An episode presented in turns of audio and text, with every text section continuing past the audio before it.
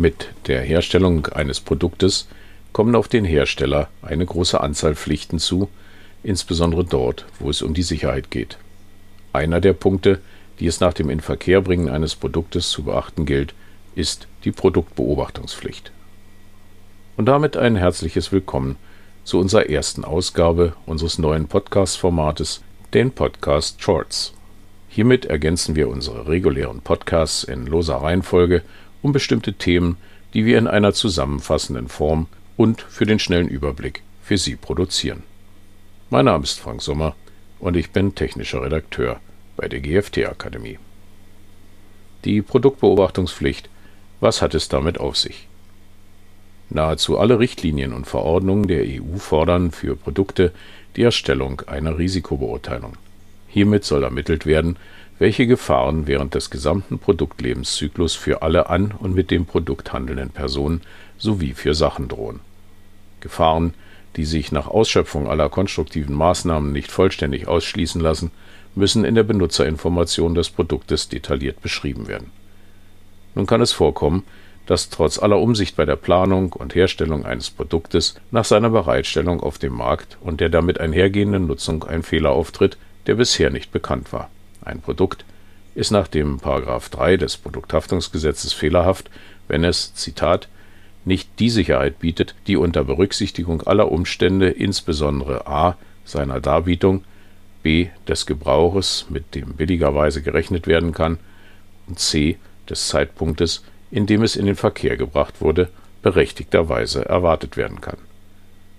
Fehler werden in Konstruktionsfehler, Fabrikationsfehler und Instruktionsfehler unterschieden, und zwar sowohl in der Produkt- als auch der Produzentenhaftung.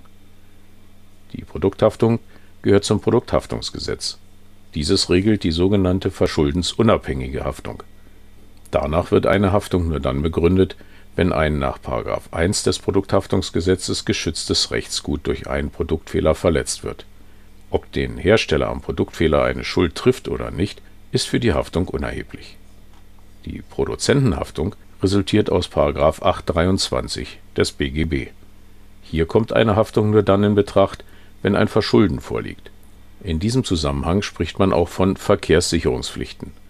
Diese sind nicht in Form von Gesetzen geregelt, sondern entspringen der regelmäßigen Rechtsprechung, wonach unter anderem jeder, der eine Gefahrenquelle schafft oder in Verkehr bringt, dieser Pflicht unterliegt. Ein Bestandteil der Verkehrssicherungspflichten ist die Produktbeobachtungspflicht diese beginnt unmittelbar mit dem Inverkehrbringen des Produktes. Stellt sich danach heraus, dass das Produkt fehlerhaft ist oder dass zum Beispiel im Zusammenwirken mit anderen Produkten neue, bisher unbekannte Gefahrensituationen entstehen, muss der Hersteller unverzüglich entsprechende Maßnahmen einleiten, wie die Anpassung der Benutzerinformationen oder der vollständige Rückruf des Produktes. Die Produktbeobachtung muss während des gesamten Produktlebenszyklus und auch noch darüber hinaus erfolgen bei der Produktbeobachtung unterscheidet man in die passive Produktbeobachtung und in die aktive Produktbeobachtung. Bei der passiven Produktbeobachtung wertet der Hersteller alle Informationen aus, die beispielsweise im Rahmen von Reklamationen bei ihm eingehen.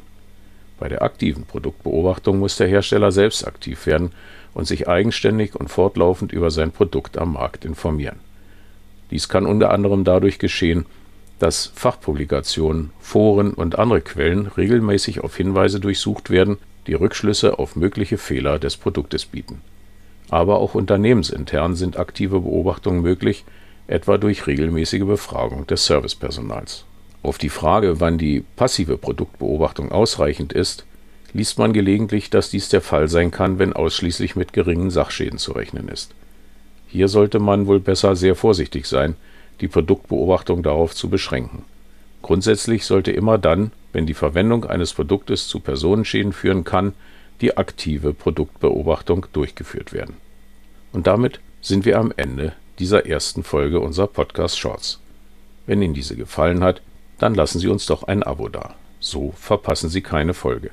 Klicken Sie hierzu einfach auf die Schaltfläche Abonnieren unter dem Player-Bedienfeld. Vielen Dank fürs Zuhören und bleiben Sie der technischen Dokumentation gewogen. Ihr Frank Sommer.